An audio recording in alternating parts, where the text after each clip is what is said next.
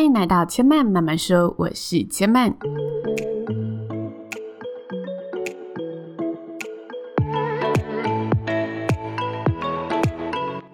目前频道在 Apple Podcast、Spotify、KKBox 以及 Google Podcast 都听得到。喜欢的朋友，欢迎帮千嫚订阅并留言评论，让更多人可以认识千嫚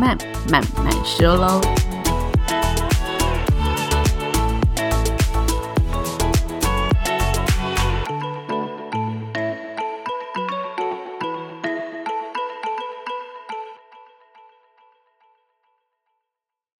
你说话的样子就是你生活的样子。欢迎来到好好说话、好好生活的单元。今天的主题想要来跟大家聊聊职场生活里的说话术，如何透过言谈来提升自己的专业度，让旁人觉得哇哦，你是一个在自己领域当中具备专业的人。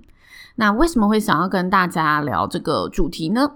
因为呢，我最近其实碰到了非常多事情是需要去请教专家的。那当我在请教的过程当中，我就发现，诶，有些人一开口啊，他其实讲的东西是非常简单的，但是你总能呢，因为他说的话，因为他的言谈，感受到，嗯，他一定是在这个领域相当有经验的人。但有些人呢，你看他的资历，看他的嗯网络上的介绍，你发现，对，他其实也在这个。领域里面从事了二十几年的工作，不过当你去跟他讲话的时候，你对他的信赖度、你对他的信任感、你对他的专业度是会打折扣的。就你会怀疑，诶，他真的有二十年的经历吗？这中间到底发生了什么事情呢？所以呢，我就仔细的思考了一下我最近遇到的这些人事物，发现呢。诶，他们其实会让我感受到有专业度，其中有几个我自己观察到的事件来跟大家讨论。那其实每一次的沟通对我们而言都是在嗯展现出自己的想要建立的形象，所以无论我们在工作上是透过文字讯息、电话接洽，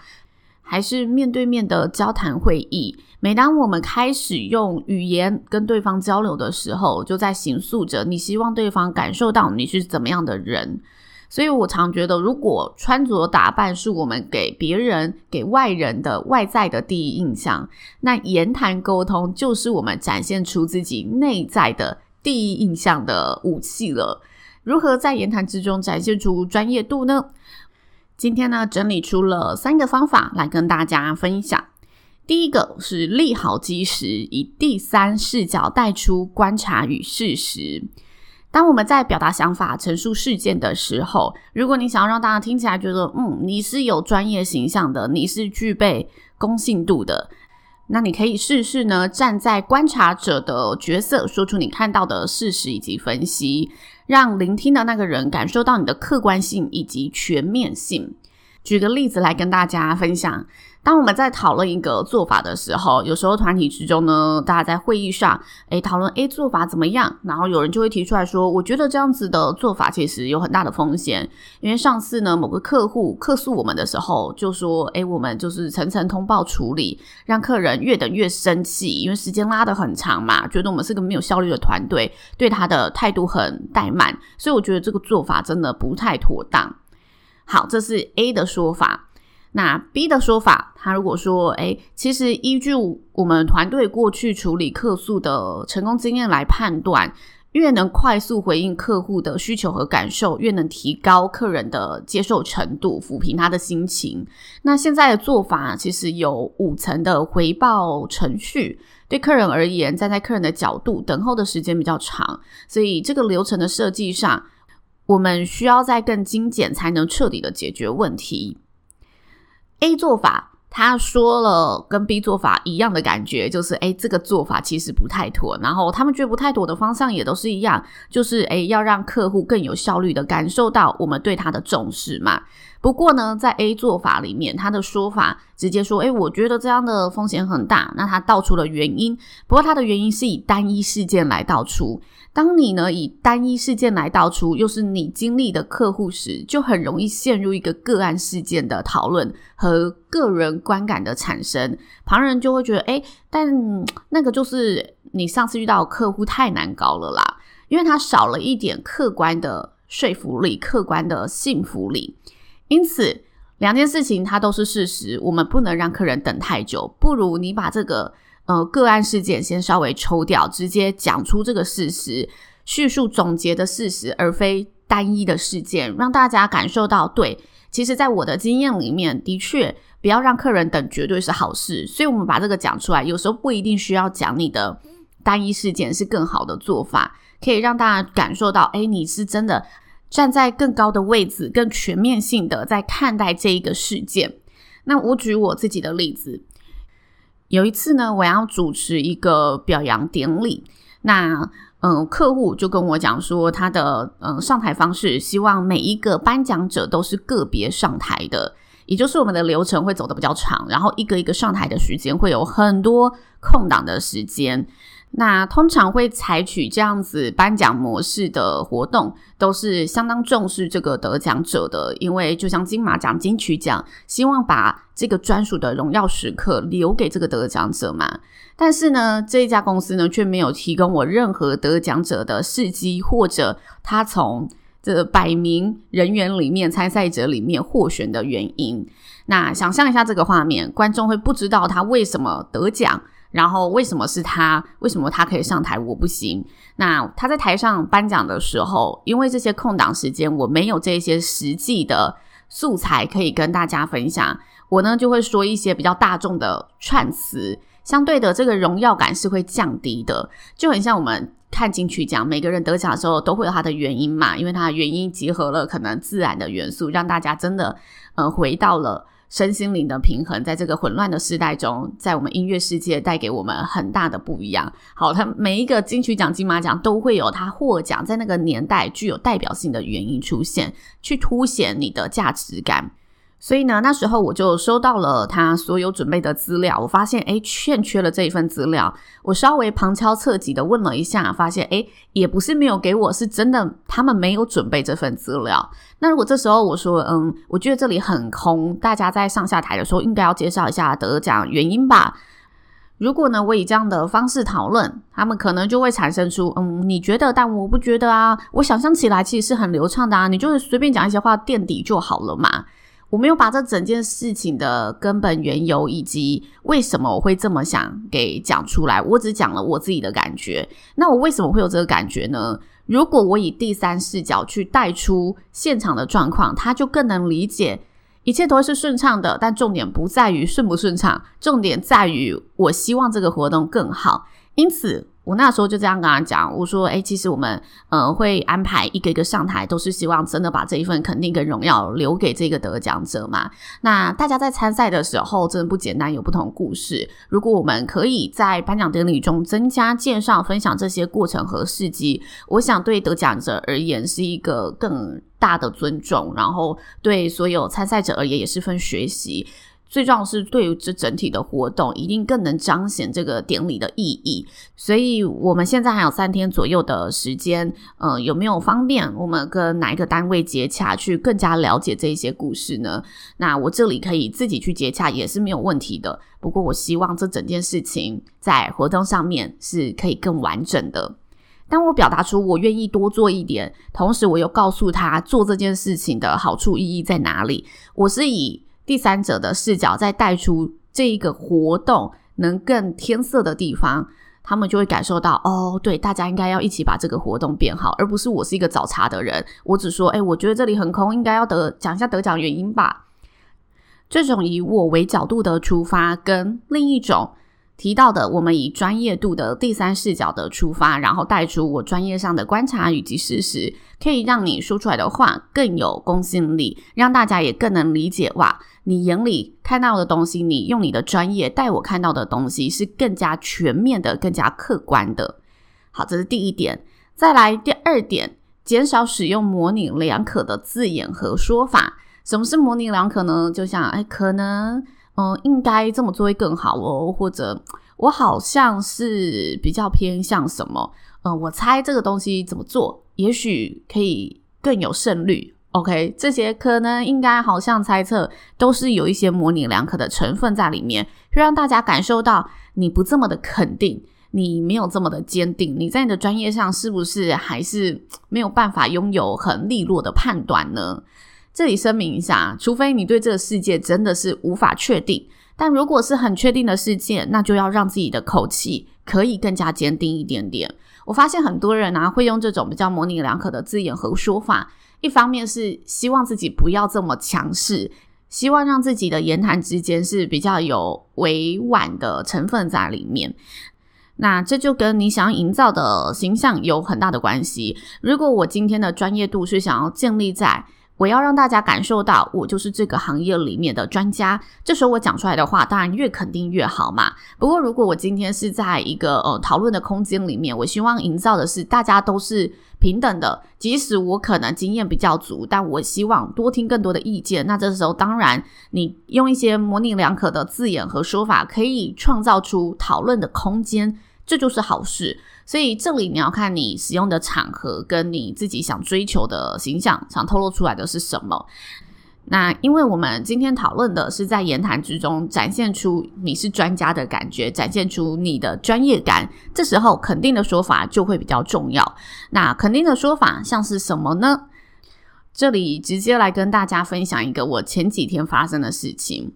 前几天呢，有一组新人。他传讯息跟我说，他想要在进场的时候，两个人同时做一件不一样的事情。那他有告诉我他想做什么事情，就问我，诶，怎么样安排比较好？那我觉得这样的安排其实不是这么妥当的。所以这时候，假设我回他，诶，这样的安排可能会失焦，因为现场的画面也会显得有点混乱，所以也许不那么适合。那我建议你可以怎么样？我前面。直接否决了他的建议，然后我用了一些嗯，可能会显得有点混乱，也许不那么适合，所以我建议怎么样？如果这时候他是对这个很有期待的，然后他是很想要这么做的，他就会觉得嗯，你没有办法说服我啊。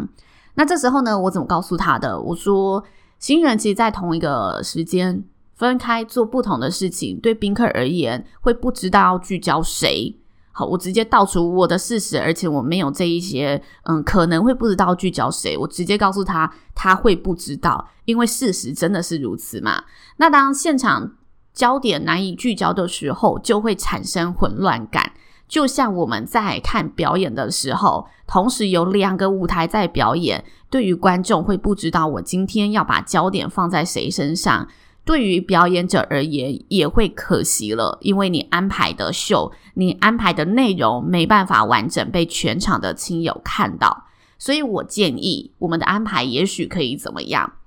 我把所有的优劣都直接提出来，然后避开这些模棱两可的空间，让他感受到，嗯，以我的专业判断，这样子会出问题的。而不是我觉得这样可能会怎么样，可能会怎样哦。那他如果觉得他就是也是活动的专家，这时候他就会觉得，嗯，他没有办法感受到你的那一个肯定感，他会宁可相信自己。这是前几天发生的故事，也跟大家分享。那为什么我会想起这个故事呢？因为最近其实我也一直在做这一个练习，因为我发现我自己在呃语言的沟通上面，尤其是文字讯息，我会因为怕得罪对方而留下了这个许多的空间，然后留下这些空间对后续的我而言，我就会开始觉得我不被他信任。我不被他信任的时候，我就没有办法去发挥出我专业领域。可以让你更加分的地方。后来我就仔细去看了一下，为什么对方在接收我的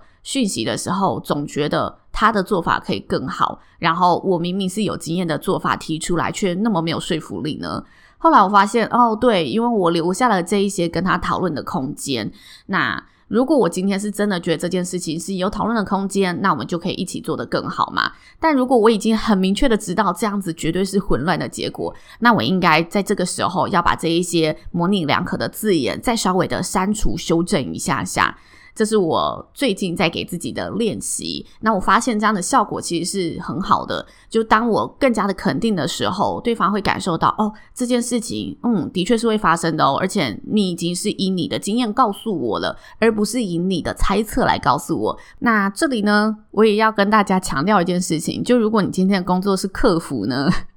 也许你的话术就没有办法这么肯定，因为我觉得客服人员在他的言谈话术就是要保留这一些空间，才可以同时呃为自己后续的服务留下一些保障，避免我现在说的太肯定，然后之后真的不是我说的那样，我又需要回头来道歉。那我觉得客服的技术又是不一样的一个领域跟层面了。